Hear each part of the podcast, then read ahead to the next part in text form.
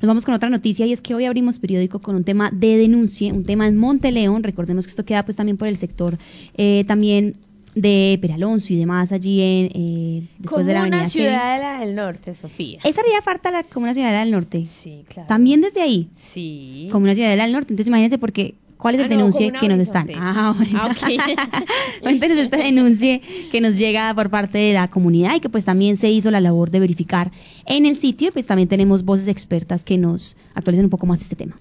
Bueno, sí, como lo veníamos comentando, eh, pues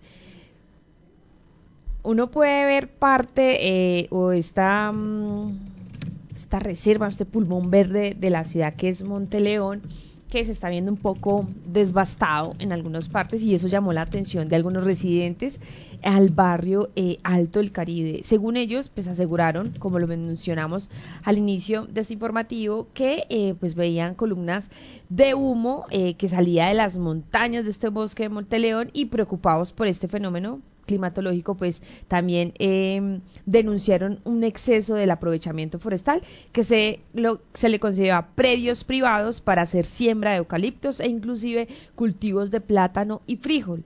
Y acá pues hablamos con un denunciante de eh, que se llama Rubén Darío Castaño, él es habitante pues del barrio y él dice que pues ve personas que suben y bajan eh, eh, a este sector y eh, cargan en sus manos pues troncos de madera. Y también pues nos comentó que él mandó ante esto pues un reporte a Corpo Caldas para hacer control de la situación porque pues él sospecha que estas fincas están haciendo eh, estas actividades pues sin autorización y allí pues obviamente pues se habló con algunos líderes también de la comunidad del Alto el Caribe para eh, saber, conocer ellos qué han hecho al respecto. Así es, Lizeth, pues ante estas denuncias tenemos de hecho la voz de Johnny Arias, él es pues de Corpo Caldas y es el encargado, digamos, de la supervisión de áreas protegidas. Él nos está explicando un tema muy importante porque acá, acá tiene que quedarle muy claro a la comunidad también quien ha estado poniendo pues el denuncie como las especificaciones y hay que aclarar y es que esta no sería un área protegida, sino que le corresponde la responsabilidad al municipio, por ende entonces a la Secretaría de Medio Ambiente. También tenemos la voz de la Secretaría de Medio Ambiente, quien va a explicar pues lo que se va a adelantar en términos de la responsabilidad. Sin embargo, usted bien lo mencionaba, y es que hay como una delimitación importante entre lo que sería ya como tal de la reserva, lo que no se puede explotar, lo que se tiene que proteger, y como tal lo que está aledaño a la reserva, que sí tienen permisos. Sin embargo, al parecer Corpo Caldas sí ha realizado varias veces visitas a estas personas privadas que han estado haciendo ese aprovechamiento de los recursos, en este caso pues la tala, y según ellos pues como para darle tranquilidad también a la comunidad y verificar que no sea en la reserva Monteleón. Pero escuchamos entonces a Johnny Arias para explicarle a la comunidad y después por supuesto, la voz entonces oficial de los responsables, que sería entonces en este caso la Secretaría de Medio Ambiente de la Alcaldía de Manizales.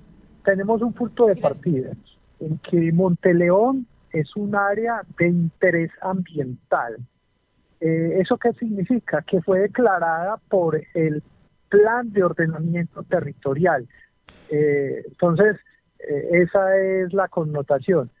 y fue denominada hace muchos años como eh, área parque natural, regional o municipal de Monteleón, pero en, en, realidad es un área de interés municipal que difiere mucho de las áreas que son del Sistema Nacional de Áreas Protegidas, no está en el área del Sistema Nacional. La responsabilidad de administrar esas áreas es de el municipio, en este caso el municipio de Manizales. Eh, es la que tiene que estar pendiente de las actividades que se desarrollan al interior y que no y que no generen pues invasiones y lo demás.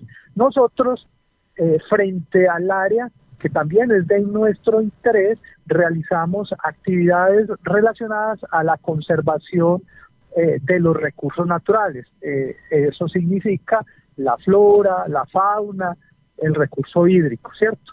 La reserva no se está acabando, lo que están eh, talando son los bosques plantados o las plantaciones o los cultivos de plantas exóticas que existen allí alrededor del bosque, ¿cierto? Y que es legal para esos propietarios porque están en sus predios.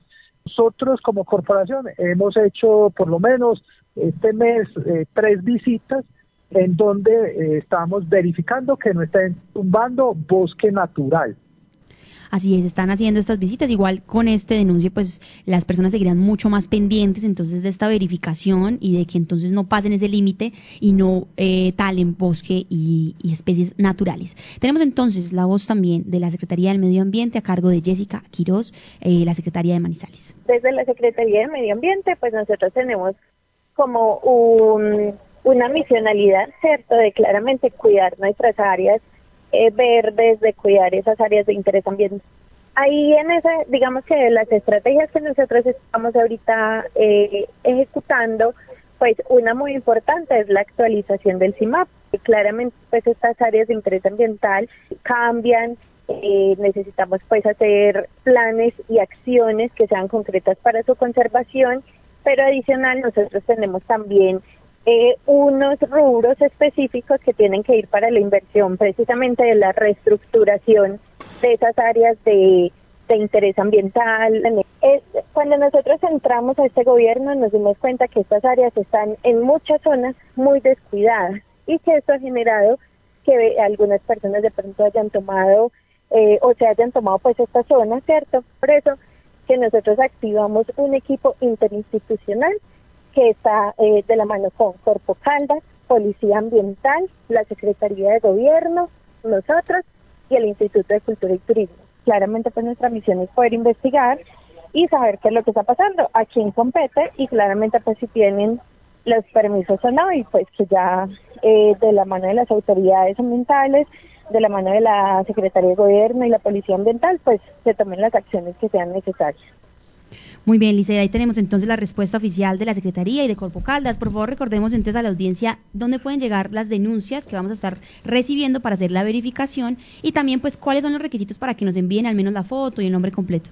Sí, Sofía, pueden comunicarse a la línea de WhatsApp 313 499-2850. Ustedes ahí nos pueden enviar fotografías, eh, la, lo que está sucediendo, obviamente redactarnos un poquito lo que está sucediendo, sea, con la calle, eh, con ese parque, con esas eh, basuras mal estacionadas o también puede ser temas ambientales y aparte de esto pues también si desean pues también entregarnos su número telefónico para pues contactarnos con, con, la persona que hace la queja y tener un poco más información para así ya mirar eh, a qué dependencia debemos acudir para respuestas a inquietud.